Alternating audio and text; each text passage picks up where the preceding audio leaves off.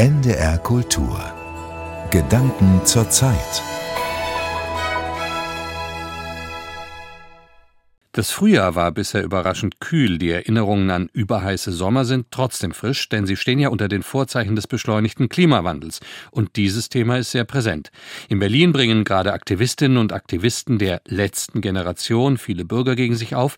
Im Norden schlägt der Streit um ein Flüssiggasterminal vor Rügen hohe Wellen.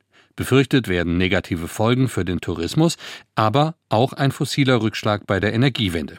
Die Publizistin Ulrike Herrmann versteht den Protest der Inselbewohner, beurteilt ihn in ihrem Essay aber trotzdem kritisch.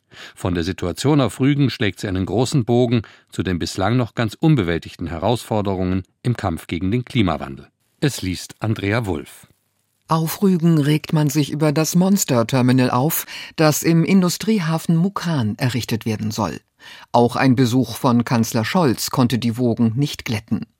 Die Bundesregierung glaubt, dass dieses neue Terminal nötig sei, um Ostdeutschland mit Flüssiggas zu versorgen.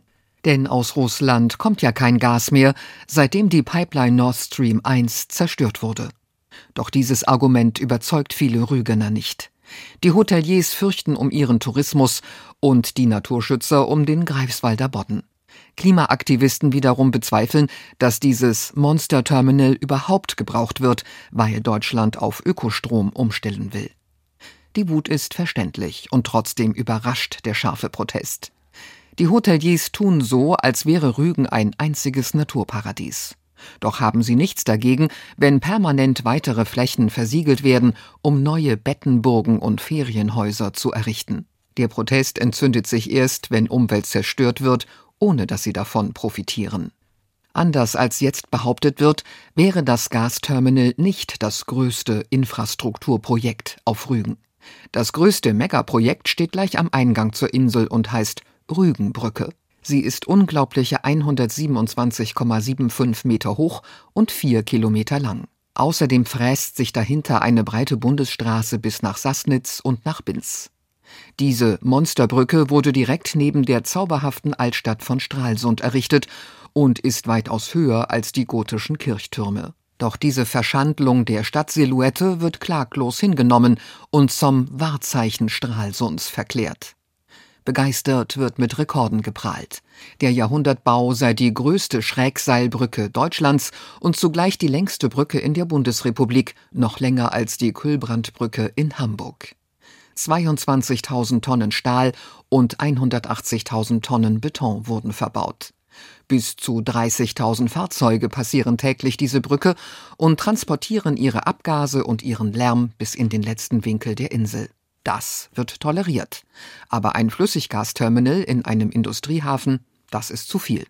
Bleibt das Argument der Klimaschützer, dass dieses Terminal gar nicht gebraucht würde, weil Deutschland auf Ökostrom umstellen will. Diese Aussage ist erst einmal richtig. Wenn sich die Bundesrepublik komplett durch Sonne und Wind versorgt, wären die geplanten Flüssiggaskapazitäten auf Rügen überflüssig. Das entscheidende Wort ist jedoch wenn. Es ist keineswegs ausgemacht, dass es Deutschland gelingt, vollständig aus den fossilen Brennstoffen auszusteigen und auf Ökostrom umzurüsten. Man darf die offiziellen Klimaziele nicht mit der Realität verwechseln. Papier ist bekanntlich geduldig. Zwei Zahlen reichen, um die Herausforderungen zu verdeutlichen. 2022 hat die Windenergie ganze 5,3 Prozent des deutschen Endenergieverbrauchs abgedeckt. Solarpaneele kamen auf nur 2,9 Prozent. Zudem genügt es nicht nur Windräder und Solarpaneele zu installieren. Wie jeder weiß, scheint die Sonne nicht immer und auch der Wind bleibt häufig aus. Um für Dunkelheit und Flauten vorzusorgen, muss sehr viel Strom gespeichert werden. Batterien und grüner Wasserstoff sind jedoch aufwendig, nicht billig. Schon diese kleine Skizze zeigt, dass Ökostrom knapp und teuer bleiben wird. Außerdem wird gern vergessen, dass die Flächen in Deutschland gar nicht reichen, um genug grüne Energie zu produzieren. Es wird geschätzt, dass wir 40 Prozent aus fernen Ländern importieren müssen, was richtig teuer wird. Zunächst mag es verwundern, dass Ökoenergie aus der Sahara kostspielig sein soll. Denn die Sonne scheint dort fast immer, so dass eine Kilowattstunde Wüstenstrom nur einen Cent kostet. Das ist sagenhaft billig und würde jeden deutschen Haushalt erfreuen. Bei dieser Kalkulation wird jedoch vergessen, dass der Sahara-Strom erst einmal nach Deutschland gelangen muss. Und das wird schwierig. Hochspannungsleitungen scheiden aus, weil sie viel zu teuer wären. Daher muss der Strom zunächst umgewandelt werden, um transportfähig zu sein. Am besten wäre wohl, synthetische Kraftstoffe wie etwa Ökokerosin zu produzieren, die sich mühelos nach Deutschland verschiffen ließen. Diese schöne Idee hat nur einen Nachteil. Synthetische Kraftstoffe wären bis zu 40 Mal so teuer wie fossiles Öl oder Gas. Es wird also mühsam, fossile Brennstoffe komplett durch Ökostrom zu ersetzen. Und damit sind wir zurück beim Gasterminal auf Rügen. Kanzler Scholz ist Realpolitiker. Er weiß, dass die deutsche Wirtschaft jederzeit Energie braucht. Die implizite Botschaft ist allerdings auch klar, die mit dem geplanten Terminal einhergeht. Klimaschutz hat nicht die höchste Priorität. Falls der Ökostrom nicht reicht, wird eben fossiles Gas importiert. Die Klimaschützer haben recht, wenn sie gegen diese Realpolitik protestieren und darauf beharren, dass deutsche Gesetze eingehalten werden. Nur zur Erinnerung. Deutschland hat ein Klimaschutzgesetz, das vorschreibt, dass die Bundesrepublik bis 2045 klimaneutral sein muss. Dieses Gesetz wurde übrigens nicht von den Grünen verabschiedet, sondern von der letzten Regierung Merkel. Auch die CSU hat dafür gestimmt, was in Bayern jetzt gern vergessen wird. Es ist Amtsmissbrauch, wenn Kanzler deutsche Gesetze missachten. Und trotzdem ist diese Kritik wohlfeil. Denn die Wähler und Wählerinnen erwarten ja, dass jederzeit billige Energie im Überfluss zu haben ist. Dieser Wunsch ist jedoch mit Ökoenergie nicht zu erfüllen. Diese bittere Realität ist bei den meisten Deutschen noch nicht angekommen. Das Wahlvolk hängt der Illusion an, dass grünes Wachstum möglich sei. Doch tatsächlich läuft es auf grünes Schrumpfen hinaus, weil der Ökostrom nicht reichen wird, um unseren riesigen Kapitalismus samt Wachstum zu befeuern. Es ist kein neuer Gedanke, dass permanentes Wachstum keine Zukunft hat. Viele Klimaaktivisten sind längst überzeugt, dass die Natur nur überleben kann, wenn der Kapitalismus endet. Also haben sie den Slogan geprägt System Change, not Climate Change. Übrigens muss niemand befürchten, dass wir wieder in der Steinzeit landen und in Höhlen wohnen würden, wenn wir echten Klimaschutz betreiben. Selbst wenn wir auf die Hälfte unserer Wirtschaftsleistung verzichten würden, wären wir immer noch so reich wie 1978. Wer damals schon gelebt hat, weiß, wir waren so glücklich wie heute. Eine ökologische Kreislaufwirtschaft wäre also möglich, in der nur noch verbraucht wird, was sich recyceln lässt. Doch wird diese Vision meist mit dem Weg verwechselt. Das Ziel soll zugleich der Übergang sein. Nur selten wird gefragt, wie man aus einem wachsenden Kapitalismus aussteigen soll, ohne eine schwere Wirtschaftskrise zu erzeugen und Millionen Menschen in die Arbeitslosigkeit zu schicken. Um sich dieses grüne Schrumpfen vorzustellen, hilft es, vom Ende her zu denken.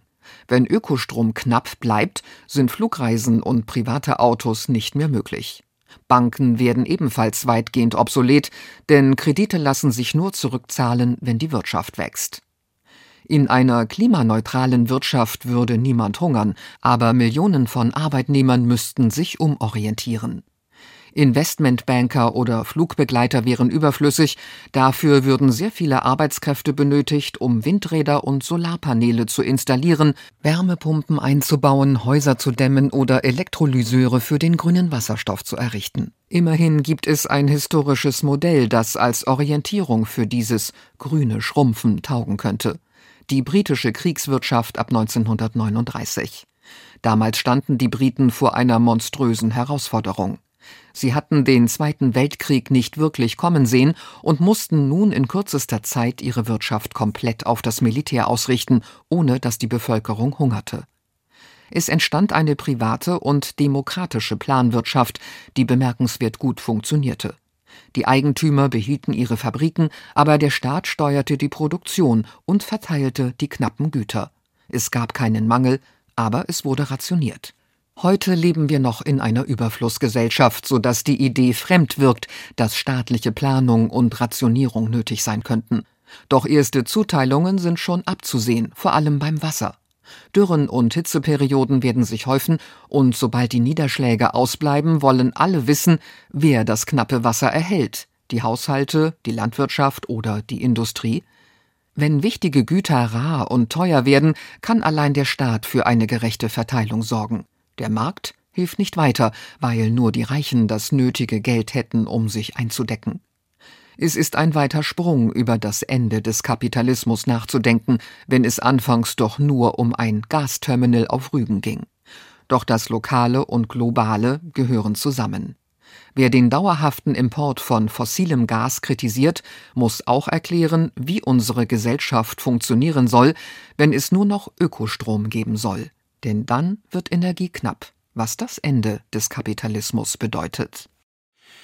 Die Meinung von Ulrike Herrmann zu den aktuellen Protesten gegen ein Flüssiggasterminal vor Rügen und zu den grundsätzlichen Herausforderungen im Kampf gegen den Klimawandel. Ulrike Herrmanns Buch Das Ende des Kapitalismus ist bei Kiepenheuer und Witsch erschienen. Ihren Gedanken zur Zeit-Essay hat eben Andrea Wulff vorgelesen. NDR Kultur